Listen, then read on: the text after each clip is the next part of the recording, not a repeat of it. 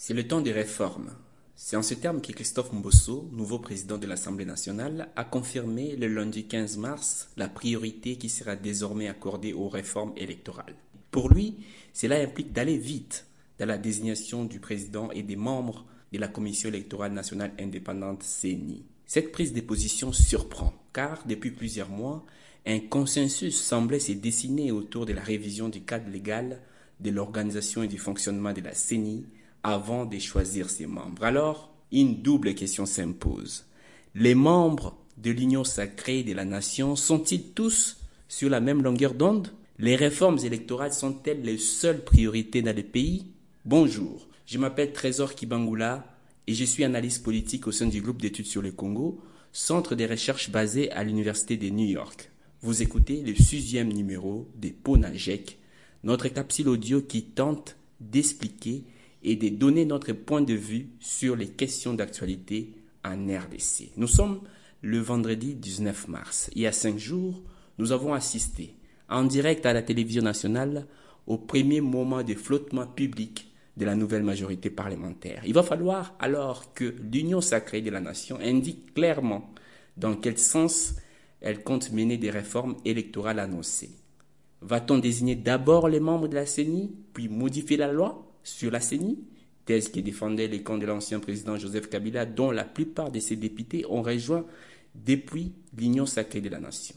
Ou va-t-on faire l'inverse, comme les réclament depuis quelques mois la société civile et quelques organisations politiques, notamment les G13, également membres de l'Union sacrée de la nation. À cette allure, les questions des réformes électorales vont de nouveau occuper largement l'espace et les débats publics au Congo. Résistants, opposants, société civile et désormais nouvelle majorité, tous font et feront attendre leur voix sur le sujet. Et c'est plutôt une bonne chose d'encourager des réflexions et des ajustements du dispositif légal relatif aux élections.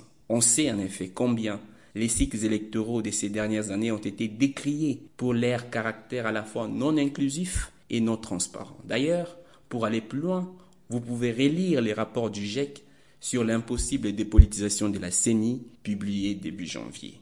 Mais on sait aussi que les attentes des Congolais sur l'amélioration de leur bien-être social sont immenses et pressantes et que, aussi importantes soient-elles, les réformes électorales ne sont pas les seules. Sont également attendues les réformes fiscales, celles du secteur de sécurité et la révision de certaines dispositions de la Constitution pour ne citer que celles-là.